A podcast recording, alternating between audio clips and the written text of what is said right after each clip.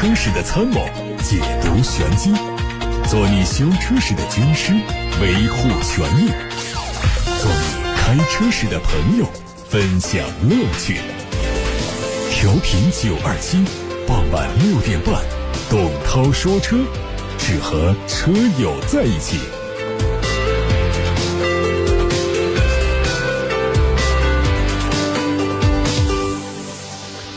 这里是董涛说车的直播时间，可以解决大家、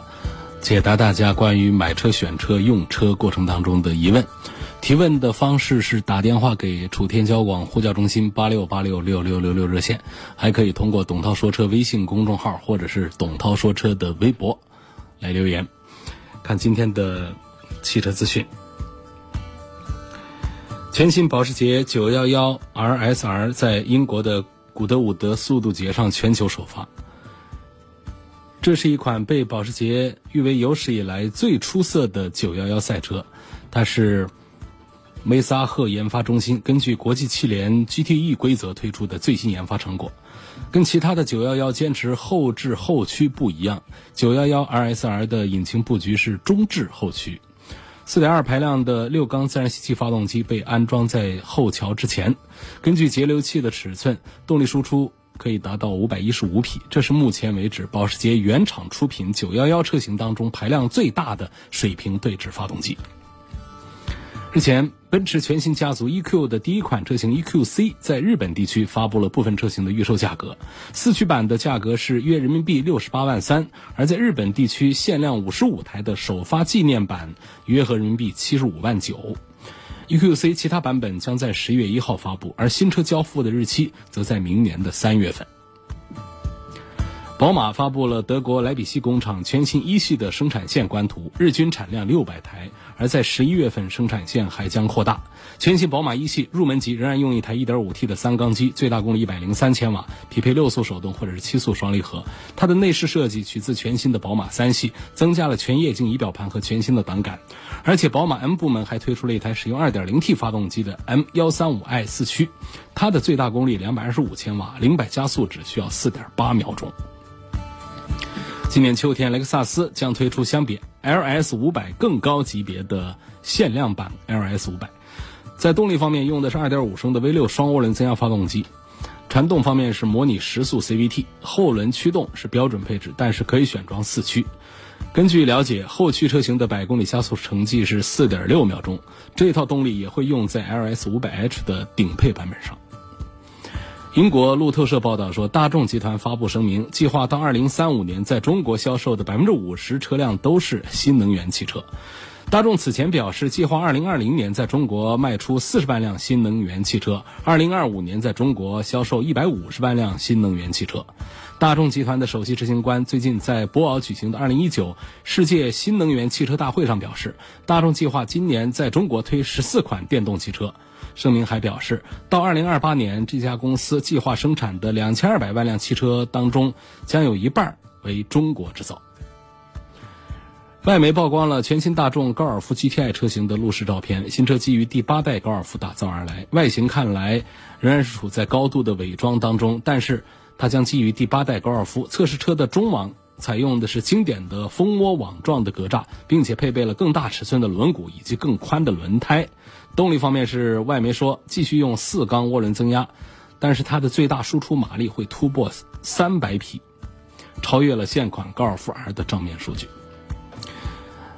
本田汽车计划在2020年实现 L3 级别的自动驾驶应用。L3 级别的自动驾驶汽车可以通过行车电脑控制车辆，驾驶员正常情况下不需要干预车辆，同时车辆能够在特定的环境下独立完成操作驾驶。但是驾驶员无法进行睡眠或者是休息，必须要随时留意路面的情况，在特殊的情况下需要操作介入。海外媒体说。宝沃此前在德国生产纯电动 SUV 车型 BXi7 的计划基本已经停滞，它位于德国不来梅市的工厂已经暂时关闭，这个区域归于宝沃的使用权已经在今年六月底到期了。关于这个区域的使用权，暂时还没有处理方案，厂区可能会更换主人。工厂关闭一事，宝沃官方已经向媒体证实，一位官方发言人表示，不来梅是宝沃汽车的故乡，但我们仍然会和。WFB 保持密切的联系，但其实这种联系更多的是从业务沟通方向传递了出行服务领域的信息。美国媒体报道说。现代汽车公司旗下的高端品牌捷恩斯重申，在未来几年会迅速扩大产品线，截止到二零二一年之前将达到六款车型，其中包括两款跨界车。捷恩斯高级副总裁在接受外媒采访时说，公司计划在二零二一年之前扩大产品线，届时将达到六款不同的车型，包括品牌的第一款 SUV。不久之后还会推第二款 SUV，届时捷恩斯品牌的产品线会达到四个。首款纯电动 SUV 红旗 EHS3 实车已经下线，颜值配置都有亮点。据悉，它的起售价可能是二十万元。动力方面，这台红旗 EHS3 用的是一汽生产的三元锂离子电池组，匹配双速电子变速箱，电机的最大功率是一百一十五匹马力，有两驱还有四驱，四驱是高配。续航里程三百九十公里，百公里加速时间八秒钟之内。相比其他电动 SUV 中，性能表现一般，但后期可能会推出搭载比亚迪动力电池的性能版，那么它的百公里加速成绩就会提升到六秒钟之内。理想汽车的微信公众号最近发布消息说，针对此前用户在官方微信、微博和 APP 以及对座椅的。反馈，官方已经对理想 ONE 的座椅造型、舒适性、耐久性进行了优化，其中包括第三排座椅。座椅的造型上，新版采用了更加柔软的头枕，而且通过调节头枕的角度，乘客的头部能够和头枕面更加贴合，保证安全的同时，还可以让乘客的头部、颈部不容易疲劳。长安福特的消息说。二零二零款的福克斯将于七月十一号上市，作为小改款，部分车型配置有提升，同时现款顶配的 ST Line 运动套件也会下放给更多的中低配，满足国六排放标准。福特官方还透露说，江铃福特领界 EV 会在七月十八号开启预售，年内在国内上市销售。领界 EV 是福特的第一款新能源产品，它的外观延续了领界燃油版的设计。不过和燃油版不同的是，它采用了和很多电动车类似的低风阻的轮毂，续航方面是三百六十公里，这是 NEDC 工况。东风雪铁龙官方传出消息，新的 C3XR 的百年臻享版会在七月下旬上市，这款车型是在现在销售车型的基础上，对外观内饰加上百年纪念徽标和专属图案改造而来。新车对动力也做了一点升级，搭载的是全新一代的二三零 THP 加上六速双离合的动力总成，百公里综合油耗五点一升，排放标准升级到了国六 B。海马汽车旗下主打性能和智能的车型海马 8S 上市了，六款车型的售价是七万九千九到十二万五千九。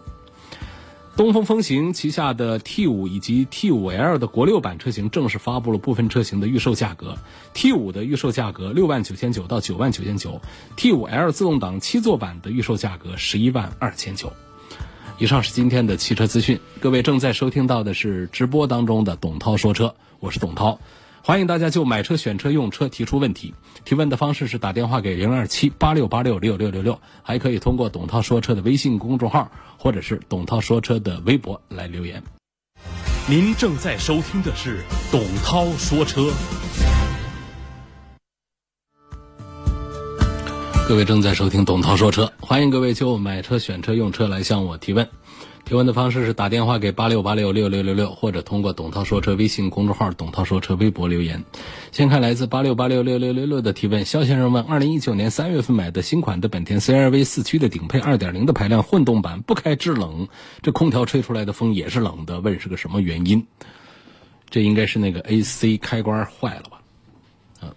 就是它这个电路板呢，它默认为现在是。打开空调的制冷的状态，所以压缩机参与了工作，有制冷的这个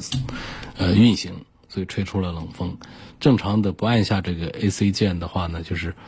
呃或者有有的是雪花键，呃不按下这个键的话呢，它吹出的应该是自然风。如果是冷风呢，就是空调在运行，所以这个要回四 S 店去检查一下是不是这个按键坏掉了，应该不会有其他别的原因。毕竟在这么热的夏天。冷风是不可能来的，啊，冷风它一定是通过了制冷的这个环境来的。如果我们说出来的是这个这个不是自然风，比自然风还高一些的热风的话，那可能是来自于发动机舱里头的这个发动机本身它有高温，让发动机舱里面的温度比较啊比较高。那么这可能是这个空调的这个进气系统呢吸入了这个发动机舱里面的高温，把它冲进来的。这个可能跟这个开关就没有多少关系，可能是里面风道里面的一些这个这个这个呃切换的一些问题。那么如果说我们没有按下空调制冷按键，只是打开吹风，它都出冷风的话，我想就多半就是开关有毛病。于先生在八六八六上留言说：“我看中了奥迪 A 四的四驱和新的宝马三系，上下班代步用，两年会每年会跑个两三次的高速，每次大概有四百公里。问哪辆车更不容易坏？你这根本就不用担心，这个每年跑个两三次四百公里的这样的高速啊。”是我们大多数人买车的一个基本的一个呃用车的这个这个标准。那么奥迪和宝马谁的这个故障率低一些，谁更不容易坏？我觉得是差不多的。奔驰、宝马和奥迪啊，他们三个品牌其实在故障率的水平上难分上下来，不至于说是哪一个明显的故障率高一些，倒是说谁的维修费用高。倒是很容易比较起来，奔驰第一贵，奥迪第二贵，宝马第三贵。但是这三个品牌旗下的各款车型的故障率的水平是比较平均的，它们不属于故障率很低的车型，当然也不是说故障率就特别的高啊。有一些豪华品牌的故障率特别的高，嗯，这个像这个路虎啊这些，他们有垫底，所以奔驰、宝马、奥迪呢是在故障率上是一个对等的一个水平。好，下面我们来转眼看看通过董涛说车微信公众号和董涛说车的微博提出的问题。有网友说想从操控和动力方面对比一下迈腾的三三零、天籁的二点零 T、君威的 GS、雅阁的一点五 T，啊，它只在乎操控和动力，就是车子第一要跑得快，第二啊转向、刹车啊、悬挂各方面呢还利于。能够让这个车辆呢发挥最大的这个运动性能，就这些车里面呢都没有特别平衡，各方面都做的比较好的。你比方说这里头提速跑得快的天籁 2.0T 这算一个，但是呢悬挂太软，转向太轻，我们一定不能把天籁这个跑得快的天籁把它算成操控和动力都优秀的，它比较偏科，偏的严重。啊，它这个上这个 2.0T 的发动机呢，实际上就有点像穿错了衣服一样的。这整个这个天籁啊，呃，它它是一个这个比较传统的，结果呢，脚底下这双鞋子搞得花里胡哨的，呃，差不多就是这样一个印象。然后又配一个 CVT 的比较节油的一个变速箱，这就等于是在一个花里胡哨的这个鞋子上面呢，它还又又又又加了一点更呃这个古怪的这种鞋带。所以整个让这个车呢，这个从这个动力单元的配置上显得比较别扭。但是这个车呢，官方发布的提速成绩呢，确实是非常猛。官方说，这个速度在七秒多钟提速。然后还有媒体测出说，这个天籁的 2.0T 啊，呃，它的这个提速能够近七秒，能够在六秒钟、六秒多钟。这个看起来似乎是呃很猛，但是呢。就转不得弯，这个腿腿力啊不够，太软，所以这个这个车呢，就显然是不能把它呃放到这里头来。那么还有朋友会坚信大众的操控性能很不错，但实际上呢，这些年的这个车子，不管是迈腾啊，还是速腾啊，包括这个高尔夫呢，相对老一代的这个产品来说啊，在操控性能方面呢，实在是也说不起啊多少的。多少的话来了？他们包，尤其是像 CC 这样的比较偏向运动代表的，它都已经是悬挂软的，这个路路感，这个虚的，让人觉得像个日系车一样的感受，飘飘忽忽的。所以呢，这台车也不能把它列入到啊，列入到这个这个操控性能好啊的动力性能好啊这方面。动力性能倒是不弱，2.0T 的快的也能跑个七秒多钟，似乎也是可以。好了，那还有两个产品呢，一个是雅阁，一个是君威。实际上，雅阁的这个这个转向啊、底盘的这种行驶的品质感呢，是超越了现在的像这个帕萨特、迈腾这样的这个德系车的。那开过之后会会感觉恍惚间以为开了比较老一代的这个迈腾和帕萨特的这种哎印象，但实际上它是一台这个不折不扣的一台日系车。所以这样来说的话呢，这个雅阁的操控性能还可以，但是它的 1.5T 的这个动力呢，呃，表现的还是比较一般，所以呢，也就是比较偏科，偏向操控，动力弱了一些。那么这里可能数落下来的话呢，那个君威啊，还算是平衡做得好一点了，偏科要要要要要要程度不是那么严重的。你看它的动力呢，也是一个像要到 GS 的话呢，也可以有一个。呃，七秒出头的一个提速，这个作为一个二十万的一个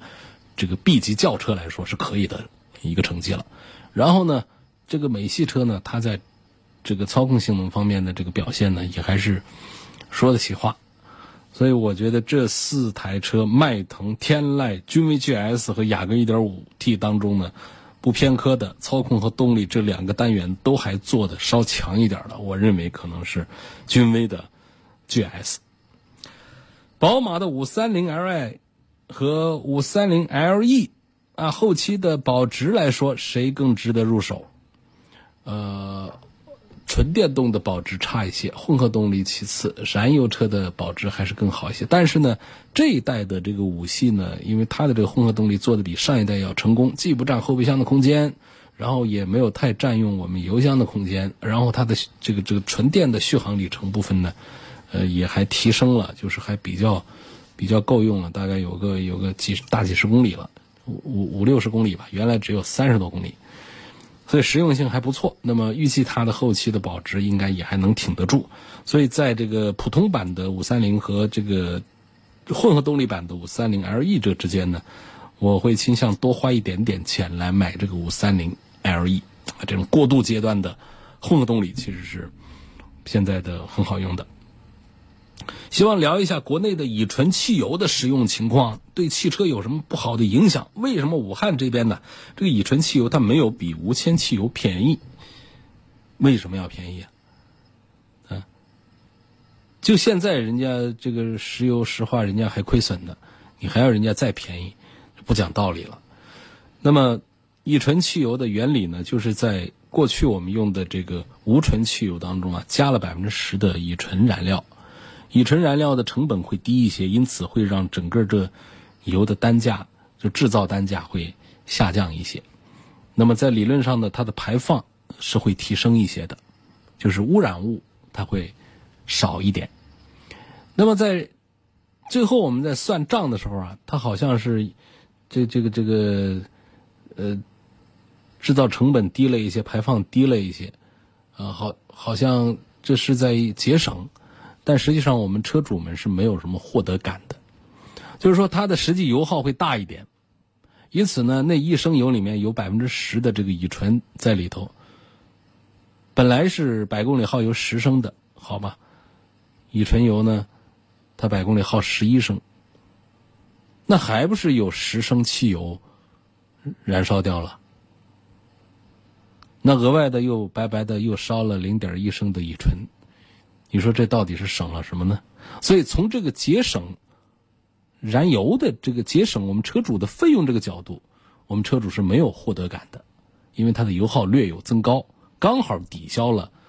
往这一升油里面添加了百分之十的乙醇燃料。那么它实实在在的意义呢，其实就在于它对排放污染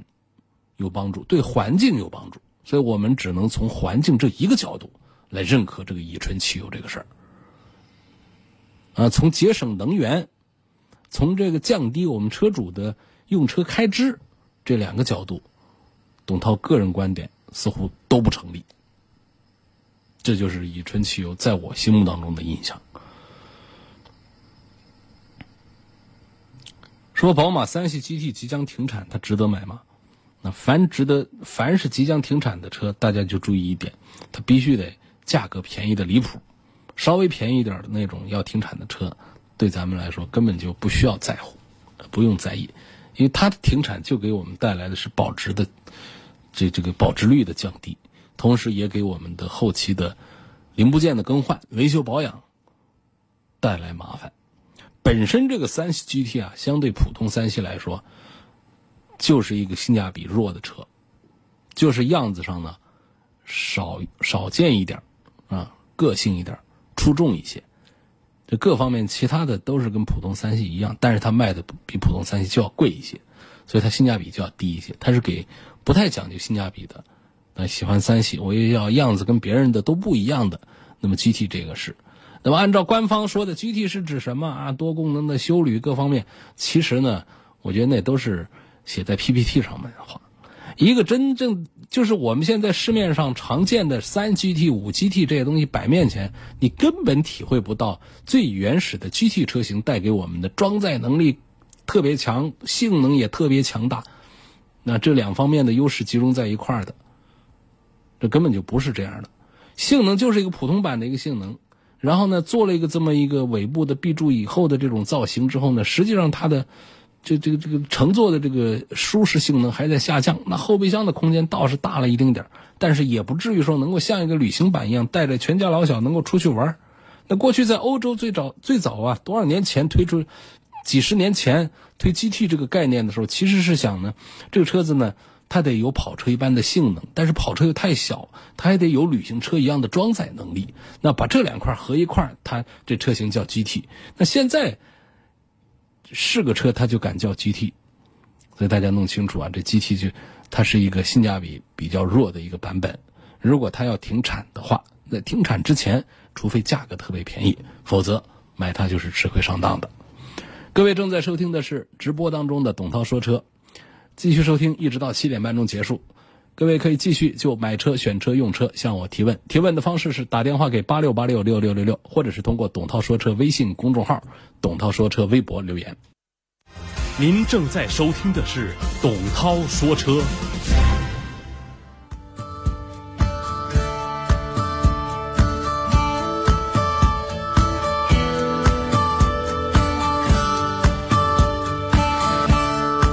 继续解答大家的买车、选车、用车问题，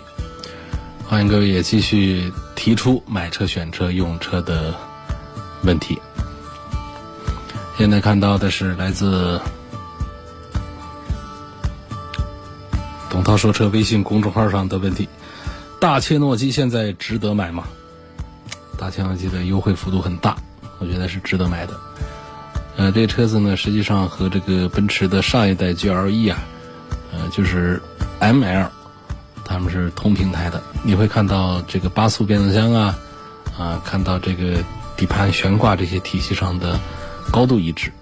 啊，动力上的大切诺基呢，也用的不俗，也用 V 六。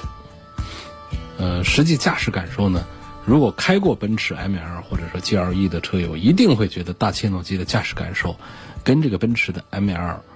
是高度的相似。啊，非常熟悉的那种驾驶感觉，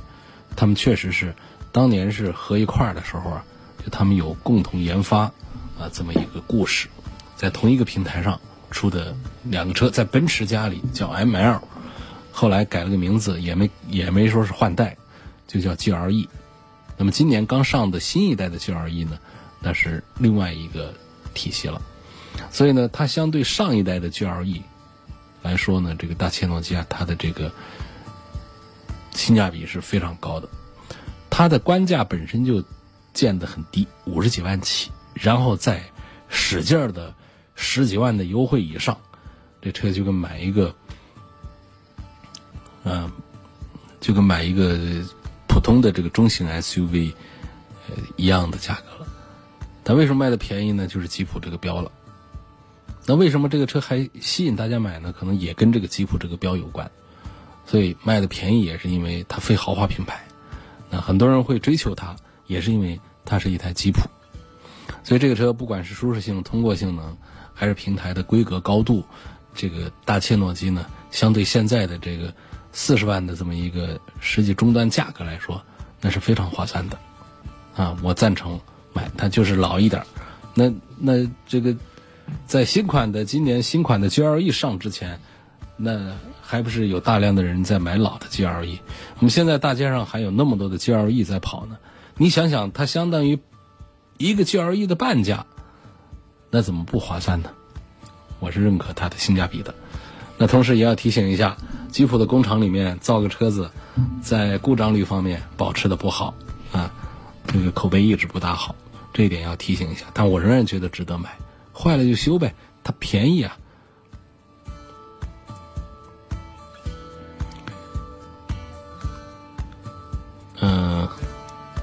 还有朋友问，微信公众号没更新了吗？微信公众号会马上更新，不用担心。怎么提问关了，我都能看到你写这几个字，可见这个提问是通道是畅通的。还有问如何提问？如何提问就是你接着写字儿就行了，输入你要你要关心的问题，你关心的问题输入进去提交，我在直播间就可以马上看得到。奔驰 GLC 二六零和宝马的叉三之间怎么选？实际这是我猜的，因为它的这个表达呀、写字啊，写的有点乱。呃，大概是在问奔驰 GLC 和宝马叉三。纯粹讲车，讲品质，叉三要好；讲好看，奔驰 GLC 要强。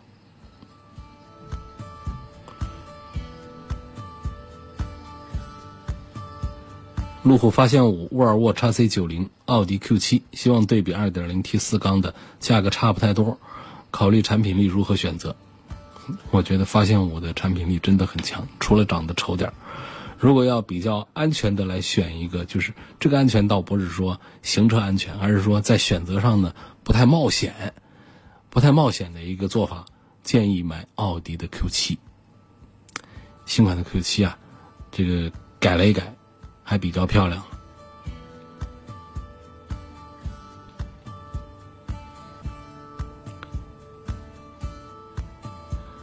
呃，有个网友发来了投诉，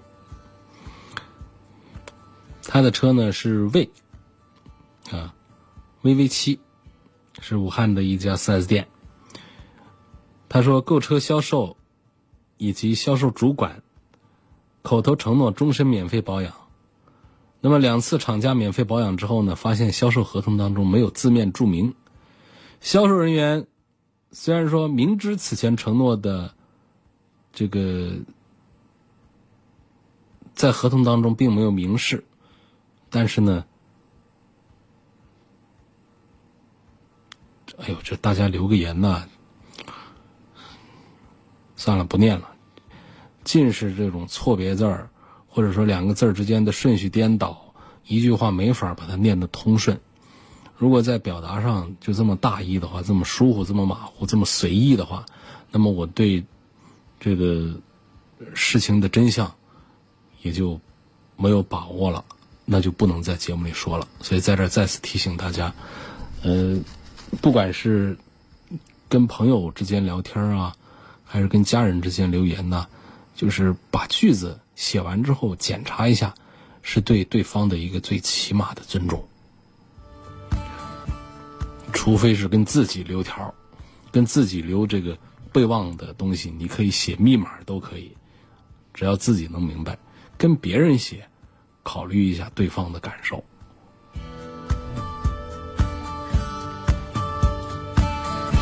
这是正在直播的董涛说车课点的广告之后再会。节目还剩下十二分钟就要结束了，抓紧把买车、选车、用车的问题发布到直播间，可以现场得到解答。那如果说在节目时间以外的留言呢，大家可以通过“董涛说车”微信公号或者是微博，以及通过微信小程序“梧桐车话”找到“董涛说车”的 ID。错过节目的收听的话，可以通过蜻蜓 FM 以及喜马拉雅等平台收听到节目的重播音频。继续回答大家的问题，啊，我能不能自己更换车的雨刮条？需要注意一些什么？自己买自己换没问题，其实是很简单，但是呢，也不是那么简单，因为呢，它涉及到两个点，一个是卡子的这个，这个这个这个款式，啊，常见的有那么三种，那你车上到底是哪一种？买错了就装不上去。第二呢，就是长度不一样，对，你这个车和隔别人的车呢，它就可能有就是你除非是同款，如果不同款它就不一样。然后呢，还有一个不一样呢，就是左右两边可能不一样。一般来说呢，靠司机这一侧的前挡玻璃靠司机这一侧的会长一些，然后靠副驾那边呢会短一些。好，大家就糊涂了，我这到底到网上怎么买？那其实你上网之后呢，他很多卖雨刮器的，他会告诉你，就是他在最后这个放到购物车去之前，下单再买之前，它会有选项，你是什么年份、什么型号、什么品牌的车，他那儿已经给你分好了，这就解决了刚才我说的这个担心。一个卡子呢，它会对得上；第二个呢，长短呢也会刚刚好，啊，是二十一寸配十八的，还是多少配多少的？就是买回来之后直接把原来的取下来，把新的装上去。好，这就出现一个问题，其实好多人呢把原来的取不下来，你信不信？就很难弄，好像实际上你知道窍之后呢，是特别简单的一个动作。这种呢，我建议是这样的啊，就是动手能力自信比较强的呢，就自己在那掰一会儿，你总能把它搞下来。那我觉得这个动手能力弱一点的，建议还是呢找一个洗车的一个地方，请别人帮你换。对别人来说呢，那基本上就跟那个就特别简单吧，就跟喝水一样简单的一个事儿。在网上买太阳膜靠谱吗？呃，我也不好说是跟我们现在的大的这个电商平台来做广告了啊，什么这个平台那个平台，这个营，呃，这个自营啊，那个什么，这个天猫啊，就是一个呢，就是这个正规的大店得到了呃这个电商平台官方。审查认可的比较严格的，然后它的销量还比较大的，然后这个雨刮片的品牌还比较响的，我觉得是可以买的。嗯，太阳膜呢，现在的搞法呢，就是买了以后啊，他给你把太阳膜快递到你的住所，然后呢，你要拿着太阳膜呢去他。这个会给你一个，下单的时候会让你选一个就近的一个安装点，请这个安装点的汽修美容店来帮你做安装，所以这整个一套的话呢是没有问题，啊，买这个大的品牌是没有问题，而且价格上往往还比较有优势。你要贵的有大几千上万的，那么常见的一两千块钱啊就能够贴。这个其实呢，我觉得透明度啊。我是说，这个购买过程啊，这个透明度啊，比咱们完全不懂行的人很贸然的走进一个汽配城的一个汽修店、一个美容店去贴膜，我觉得靠谱程度要高多了的。因为这个太阳膜的假货特别多，我们随便进一家店子的话，你根本分辨不了真货假货。然后这个太阳膜呢，大家除非是天天在摸它，呃，天天在接触这个事儿的业内人士，否则啊，给你贴车上啊。那水货和真货，你的区别你自己都看不出来。关于它的通透感呐、反光度啊、隔热的效果啊、隔紫外线的效果，隔红外线是隔热，隔紫外线是防晒，嗯，然后这个还有通透，你眼睛一看过去，好的这个太阳膜贴上去之后呢，会让你觉得透过太阳膜看外面的景色，看得更耐看、更清晰、更漂亮。而把窗户摇下来之后看呢，还没有这个贴了膜好看，还没有贴了膜那么通透。哎，这是什么道理啊？这就是好膜带给我们效果。这个我们可以设想一下，戴好的墨镜好的墨镜戴上去之后啊，天空一下子很通透。什么道理啊？其实通过一些光学的原理啊，把空气当中的一些折反射的这个光线呢给吸收了，然后呢到我们眼睛里来的就像是。啊，一个很清澈、很通透的这么一个画面一样的感觉，这就是光学上的一些原理。这是在墨镜上，我们是能够体会到，对不对？呃，不戴墨镜的话，我们眼睛看出去啊，觉得色彩也不好啊，通透度也不好啊，空气当中的灰尘呐，光线的折反射啊，就弄得就看出去灰蒙蒙的。戴上眼镜之后，唰一下子好了。那么这个好的太阳膜呢，它其实就会达到这样的效果。那么太阳膜还有一个名字叫什么？叫防爆膜。也就是说，如果出现一些极端的情况啊，不至于让玻璃伤到人。玻璃它会牢牢的粘在这个防爆膜上、太阳膜上。防爆膜和太阳膜是一个膜啊，是一个东西，不是说，呃，师傅我我想我我想贴一个防爆膜，你别跟我贴成太阳膜了。实际上这两个是一个一个东西。所以呢，我们如果没有接触太阳膜的，呃，外行新手，随随便便进一家洗车店子，人家那儿也有卖膜的，说，哎，跟我挑一个太阳膜，一个价格上你弄不好这个事儿的，这价格啊，进货价是多少你也不知道，然后往往这个利润都比较高，这是一个价格上。第二个真假货上，跟你讲到什么程度啊？就是这店里都不知道真假货。啊很多小店进货，他都不知道真进到了真货假货，因为这个跟卖这个假烟假酒一样的，往往真货假货都是掺着卖的。那这些进进货的人都搞不懂我这个膜到底真的假的，这真假是难辨，而且假货的比例和概率是特别的高啊，就跟这个机油一样的。你说假货的概率到了多少？你如果去问那个做机油的，就做真机油的，就问他们就行。那更不用说问这个做假机油的，说市面上的假机油的概率有多少啊？说这个数字吓死你，一定不是你想象的百分之几、百分之十几、百分之二十三十几，不是这样的，比例高得很。啊，具体是多高？因为这也没有一个准确的数字，只能告诉大家是很高，啊就行了。那么太阳膜也是一样，假货的比例具体是百分之七十九点三还是八十六点四，没有标准。只是比较笼统的讲，实际上也是比较准确的讲了，就是假货的概率非常高。那么，所以我们认定一些这个这个这个商城上的一些网络上的一些大牌、一些有资质的、销量特别大的，因为这种它它是不好刷单的。那种有刷单的，它它能刷多少？人家一出来就是几万份、几十万份的这种销量的，你说刷单能刷成那样吗？那这种它它确实是。这个真实的成分要高一些，那是这样的，就是可以买的，而且价格的透明度啊，这都要好一些。好，今天就到这儿，感谢大家收听参与晚上六点半钟到七点半钟的董涛说车。错过收听的朋友，可以通过董涛说车微信公众号、董涛说车的微博、蜻蜓 FM、喜马拉雅等平台重听，还可以通过微信小程序梧桐车话找到董涛说车的 ID，继续向我提出买车、选车、用车的问题。